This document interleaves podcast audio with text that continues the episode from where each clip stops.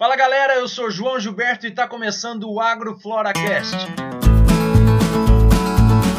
AgroFloracast é um podcast para falar de agrofloresta da placenta ao clímax, ou seja, tratar de aspectos técnicos e diretos, mas também dos indiretos, filosóficos e sociais que abarcam esse universo agroflorestal.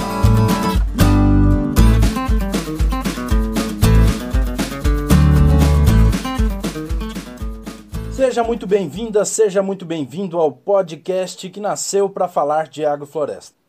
No episódio de hoje falaremos do solo na agrofloresta e tenho a oportunidade de falar com um grande amigo e um dos meus professores, que é o Márcio Armando.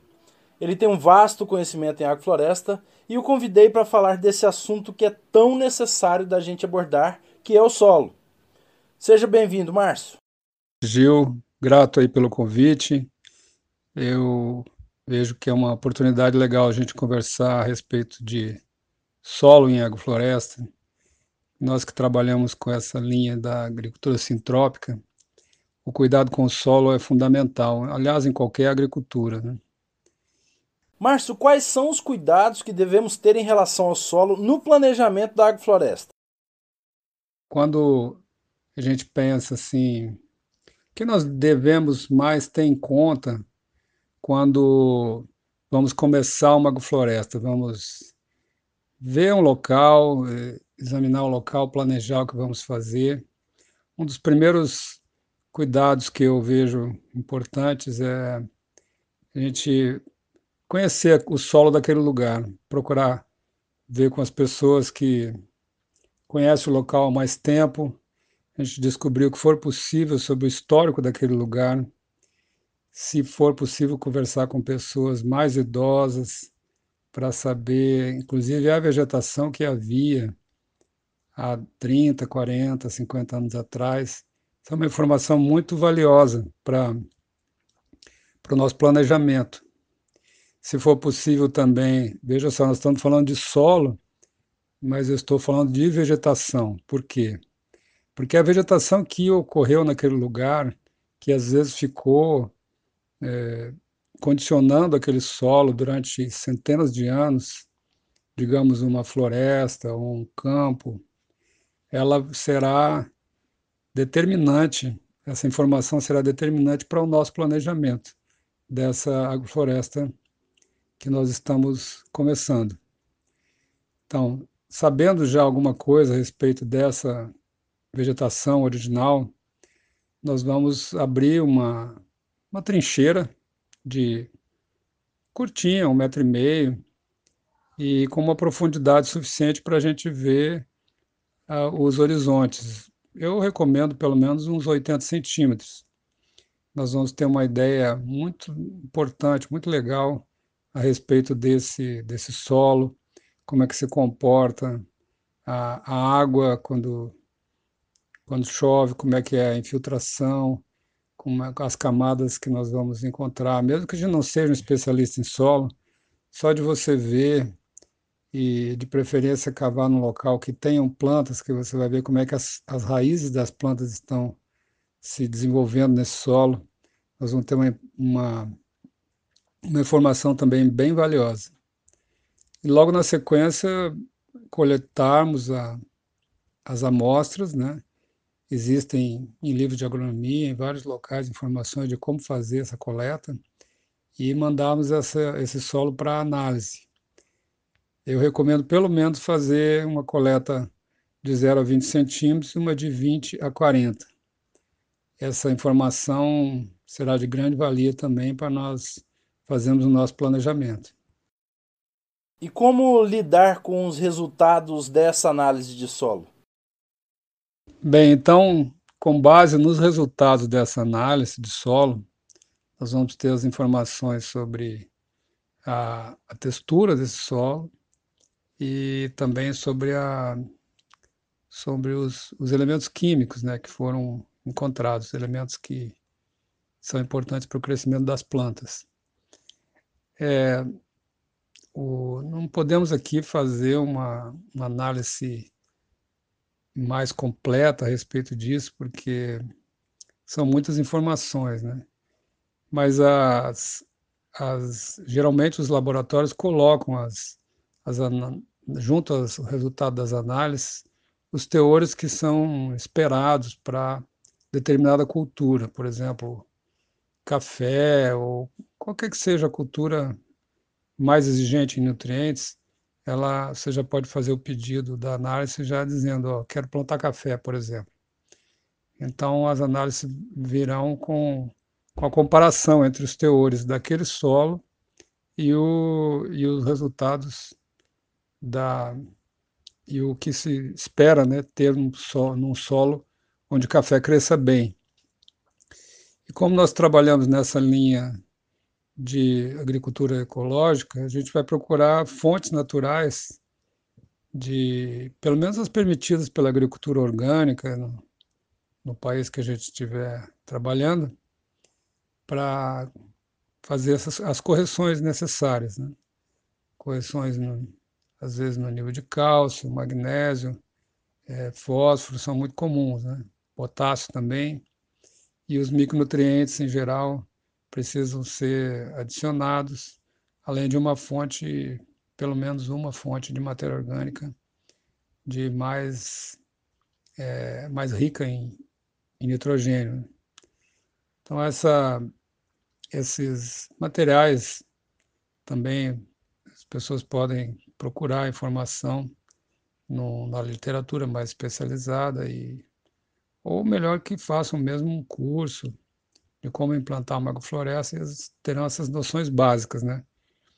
Mas a, o resultado que nós queremos é chegar a um solo onde, vamos dizer assim, a nossa primeira preocupação, nosso primeiro cuidado é que a vida se instale nesse solo. Ou seja, nós queremos um solo com o máximo de atividade biológica. E como nós conseguimos isso? É, colocando, além das dos compostos que as plantas precisam para viver, os, digamos assim, o feijão arroz das plantas, feijão com arroz delas, que é o conhecido NPK, né? É o feijão arroz e o bifinho né? da planta. Nós também temos que colocar alguma coisinha de sobremesa, colocar umas vitaminas, comparando com o corpo humano. Né? Isso são os micronutrientes, isso é a matéria orgânica.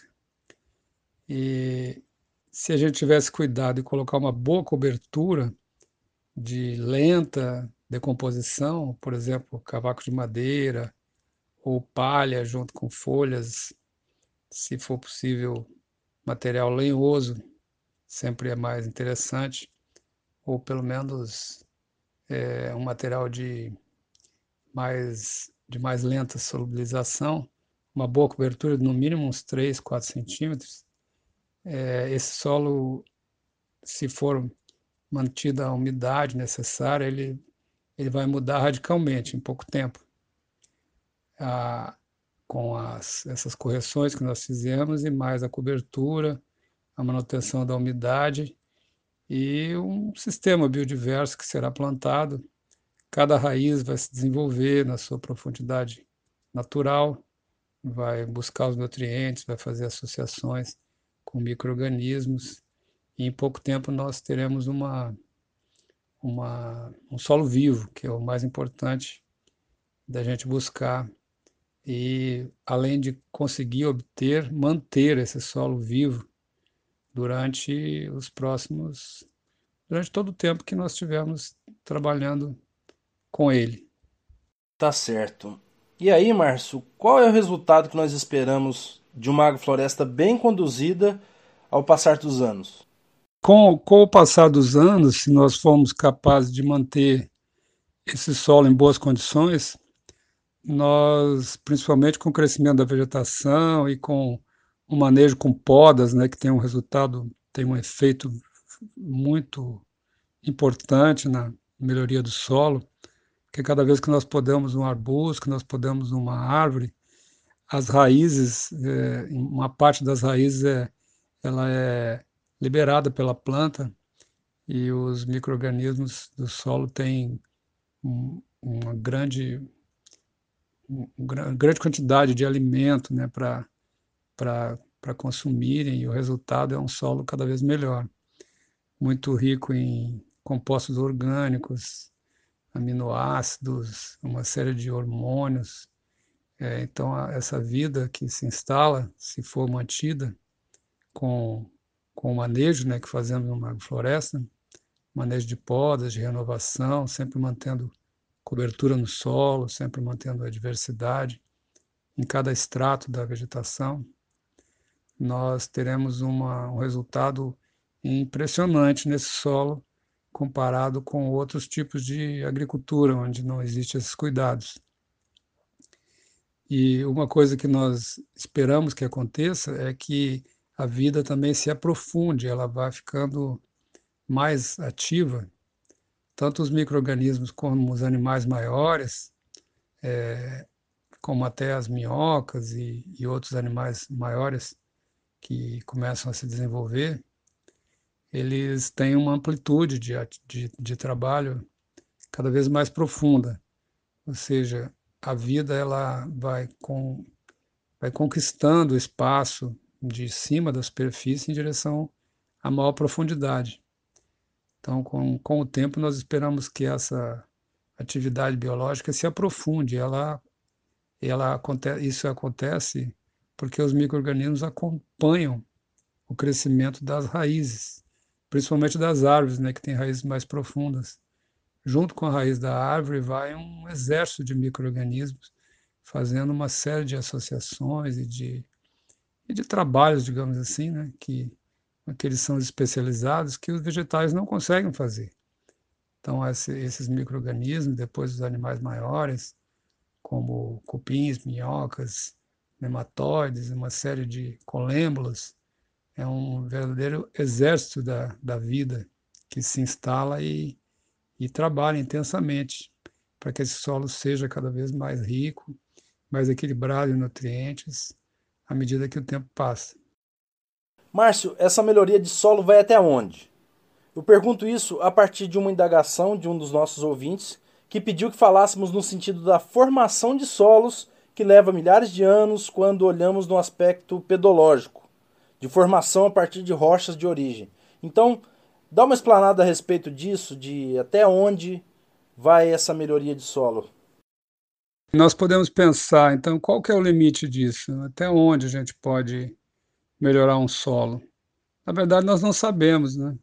Porque o que nós buscamos em, com a agricultura sintrópica é acelerar os processos que, que a natureza já faz. Então, a gente tem observado alguns locais onde já tem algumas décadas de trabalho que a gente consegue acelerar praticamente uns 10 vezes fazer dez vezes mais rápido do que a natureza faria sozinha, né, sem a nossa intervenção, se nós trabalharmos direitinho, prestando bem atenção no local, no clima, no tipo de solo, adequando as espécies à medida que o tempo passa para a nossa condição é, real de cada lugar, nossa condição de trabalho também. E onde é que, até onde nós podemos chegar? Existem solos de de profundidades maiores, né, que foram trabalhados pela natureza. Em outros lugares, a rocha já impede, quer dizer, limita a rocha que existe abaixo, limita o crescimento do solo em uma determinada profundidade. Nós vamos conseguir afetar essa rocha? Sim, a vida afeta, só que a velocidade que isso acontece não está dentro do nosso tempo de vida, né? Nós conseguimos que, que, que o solo que já existe, ele mude radicalmente. E, mas a rocha também, ela vai se transformar em solo à medida que o tempo passa. Então, as condições locais, a quantidade de chuva, a, o clima, temperatura e a nossa competência em colocar um, manter um sistema de vida cada vez mais complexo, mais, mais dinâmico, vai determinar até onde nós poderemos chegar. Mas um solo fértil, com condições de bom crescimento para as plantas que nós podemos cultivar em determinado clima, com certeza é possível de ser mantido e, e com o tempo as melhorias são, são realmente bem visíveis, né?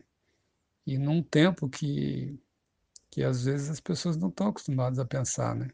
Em poucos anos a, a, as modificações ocorrem e num nível assim que, que chega a espantar quem não, quem não conhece essa forma de trabalhar. Bem, o assunto poderia se estender por horas e horas de podcast, mas esse é um canal que não tem a pretensão de esgotar o assunto. Até porque não conseguiríamos nem se quiséssemos, pois existe ainda muita coisa para a gente conhecer. E também é uma boa oportunidade de revisitar esse assunto e falar por outros ângulos também. Então, Márcio, por gentileza, faça suas considerações finais. Então, meus amigos, eu primeiro quero agradecer ao Gil pelo convite, essa oportunidade tão boa de estarmos conversando a respeito desses assuntos tão, tão importantes no meu, na minha maneira de ver, porque da maneira como está a relação do homem com o planeta, nós realmente precisamos fazer alguma coisa e e eu tenho acreditado, tenho visto, tenho praticado isso, essa maneira de, de ver, de trabalhar junto à natureza, a favor desse grande rio, remar junto com a correnteza, eu acredito que é um bom caminho. Muito grato aí que sejam de bom proveito para quem estiver assistindo. Márcio, agradeço sua participação com enriquecedoras palavras e eu espero que nós possamos conversar mais por aqui. E se você que está ouvindo quer contribuir para disseminar o conhecimento agroflorestal, segue o canal, compartilha e interaja com a gente. Você pode mandar suas perguntas ou sugestões de temas pelo direct do Instagram da Aurora Florestal. Aí já aproveita e segue a gente por lá também, tá certo? Valeu e até a próxima!